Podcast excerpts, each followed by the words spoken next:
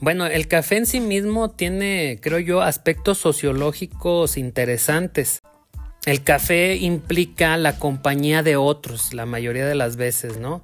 Ese estímulo que da la cafeína al cerebro, pues nos hace que las ideas y los pensamientos se aceleren. Estamos caminando un mini podcast donde abordamos, reflexionamos y, por qué no, hasta filosofamos sobre temas comunes de nuestro entorno, ya sea local, nacional o global, y los cuestionamos desde la óptica de nuestra persona y comunidad sugerimos que los próximos 10 minutos los escuches caminando, por lo que te pedimos te pares y abras la puerta o bajes del auto y disfruta del paisaje mientras escuchas este podcast.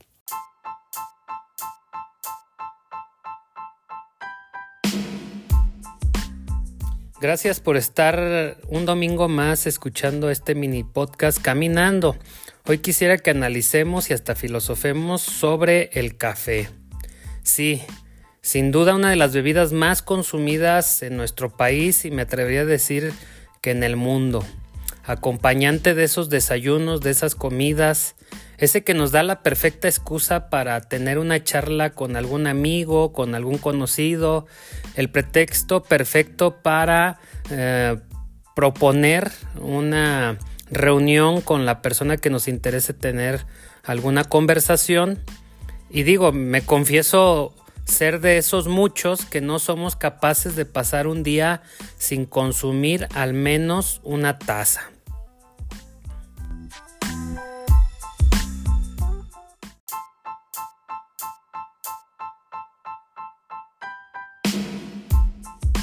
El café lo relacionamos con el despertar, con la activación, ese que nos prepara a afrontar el día con energía o para recuperar fuerzas en momentos de cansancio. Quien toma café, café así sin complementos, sin endulzantes, sin leches o hasta licores, se puede decir que tiene un gusto adquirido.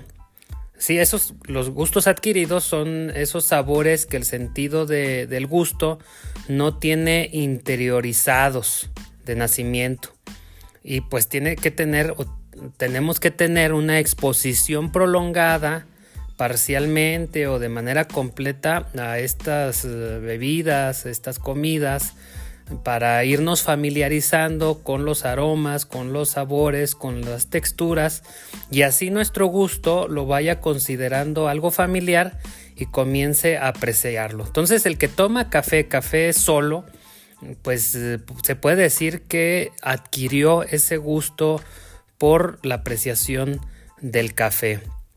Fíjense, dice el artista Nanea Hoffman, eh, una de las frases que me gusta, dice, amo mi café del sábado como solía amar los dibujos animados del sábado por la mañana. Y esta frase me gusta porque explica mucho eh, esa sensación que a veces se sienten, no a veces, normalmente se siente cuando pones la cafetera, empieza a gotear o empieza a salir eh, el chorrito del extracto del café y empiezas a entrar en este ritual que significa, ¿no? Lo empiezas a ver, empiezas a percibir el aroma, se empieza a llenar la taza, lo tomas entre tus manos, respiras, sientes y conoces ese olor familiar que no llega a los pulmones, el olor empieza a llegar al cerebro y te empieza a buscar ciertas sensaciones y empiezas a absorber, creo que es la palabra correcta, absorber más que beber, porque la parte caliente nos hace que mezclemos un poco de líquido con aire para poder eh, hacer que eh, pueda procesar nuestra lengua y nuestra tráquea, ¿no? Y entonces en esos sorbos empiezas a sentir esa sensación como un golpe que te empieza a dar en tus latidos, en tus eh, en tu cerebro y empiezas a sentir pues una especie de podríamos decir, dosis de felicidad momentánea, ¿no? Y entonces esta, esta frase de amar al café del sábado como cuando despertábamos, prendíamos la televisión y estaban esos dibujos animados que estábamos esperando a lo largo de la semana y sabías que te iba a llenar de alegría no solamente ese momento, sino las horas por venir.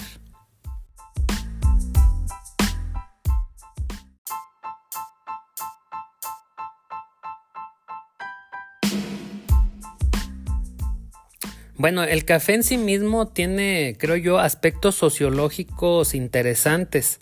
Por ejemplo, si analizáramos una simple taza de café servida en tu casa, en algún restaurante o cafetería de nuestra ciudad, pudiera parecer meramente un objeto lleno de un líquido, ¿no? Si lo vemos y lo analizamos de manera simple, podríamos decir que es una bebida obtenida de los granos de la planta del café y que tras un proceso de colado en agua caliente y sus granos tostados y molidos, pues extrae esta bebida. Pero sin embargo esa taza de café esconde un rostro social muy interesante y profundo. Fíjense, eh, Anthony Giddens, que fue asesor de Tony Blair, primer ministro en, Inglaterra por la década de los 90, eh, él toma como ejemplo la taza de café, pudiera ser otro objeto, pero él tomó al café para hacer una explicación de un indicador sociopolítico. Dice él que si nos fijamos en su comercialización, encontraremos una relación directa en este que le llaman los sociólogos sistema mundo, ¿no? Formado por países centrales, semiperiféricos y periféricos. Y pues en buena medida muestra relaciones de explotación que se remontan desde los siglos XVI del colonialismo. Él, nos dice que el café sigue produciendo en lo que eran las antiguas colonias con una alta explotación y pagos bajísimos y que en cambio las mayores ganancias y el mayor consumo de satisfacción se dan en los países centrales y que estas ganancias pues las tienen prácticamente solamente las empresas transnacionales. Bueno, y dejando el tema sociológico, también el, café eh, tiene un efecto psicoactivo, ¿no? Mm, miren, la popularidad como bebida social mm, creo yo que está vinculada a lo que provoca la cafeína. Eh, como lo comentamos en un principio, eh, el café y el trabajo duro pareciera que van de la mano. Muchos no pueden comenzar su jornada de trabajo sin un café bien caliente, ¿no? Que, los eh, llene nuevamente de energía. Pero también el café implica la compañía de otros, la mayoría de las veces, ¿no? Ese estímulo que da la cafeína al cerebro, pues nos hace que las ideas y los pensamientos se aceleren y bueno, provoquen charlas, debates, reflexiones y que nos genera que volvamos a buscar ese ambiente y constantemente tratemos de tener reuniones alrededor de, de unas buenas tazas de café y una buena compañía. El pensador francés, por ejemplo, Voltaire, amaba tanto el café que incluso escribió poemas sobre él, ¿no? Pero además eh, Voltaire popularizó al café como un lugar de reuniones entre los intelectuales de la llamada época de las luces para discutir sobre política, arte, filosofía. Después, siglos después, ya en, la en el siglo de este, 20, Jean-Paul Sartre también alentó las charlas de café, pero fíjense, fue hasta Marc Soutet, un profesor de la Universidad de París, por allá de 1990, que institucionalizó algo que lo llamó el café filosófico. Y se popularizó, pues en una entrevista de radio comentó brevemente que él se reunía con un grupo de amigos principalmente catedráticos de las universidades y algunos alumnos, para dialogar sobre temas filosóficos y los problemas humanos y globales eh, de, esa actualidad en las cafeterías de París. Y, y, eso provocó que al poco tiempo se multiplicara el número de asistentes a la cafetería que normalmente asistían Y bueno, al final tuvo que organizarse y crear diferentes grupos y horarios para, para atender este fenómeno que empezó a popularizarse de, de, café filosóficos, ¿no? Y el resultado pues fue un movimiento que se extendió no solamente en París, sino que se fue replicando en otros países de Europa y después llegó a América.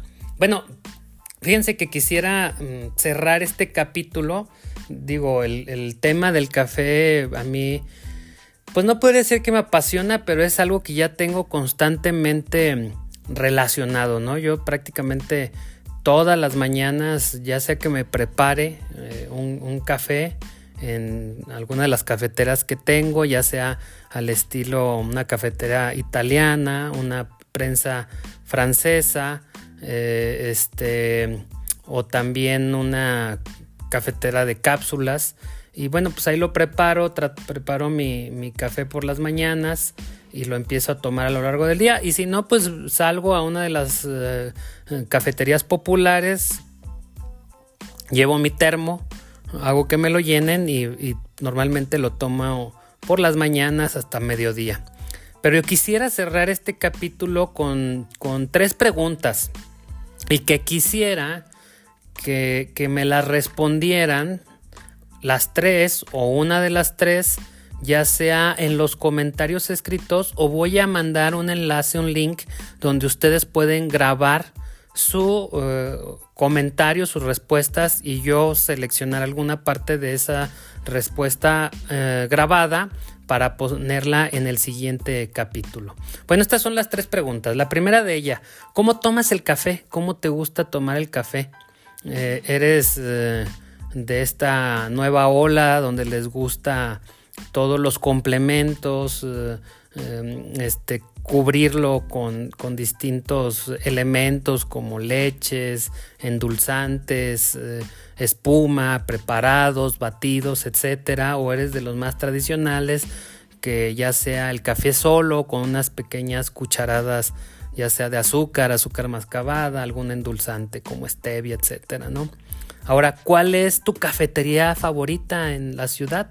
¿De dónde nos está escuchando? Y si eres de aquí de Aguascalientes, pues cuál es tu cafetería favorita y si esta cafetería favorita es por el ambiente que tiene o por el café en sí mismo, ¿no? La calidad de, del café. Y finalmente, si pudieras tener la oportunidad de tomarte un café con algún personaje de la actualidad o de cualquier época de la humanidad, ¿con quién sería? ¿Con quién te gustaría tomarte un buen café, tener una buena charla? Eh, algún escritor, algún artista, algún pintor, algún político de cualquier época y lugar del mundo.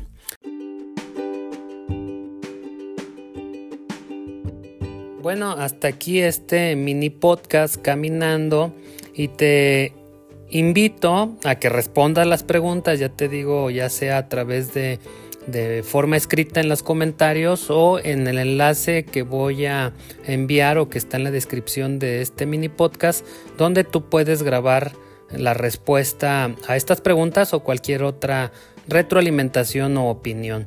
Pero también te invito a que me sigas en mis redes sociales, en Twitter o X, ¿no? como NoeG2 en TikTok e Instagram como NoeG360. Nos escuchamos y nos vemos hasta el próximo domingo. Compártelo, por favor, eso me ayudaría mucho, ayudaría mucho a este proyecto. Y pues este, nos vemos.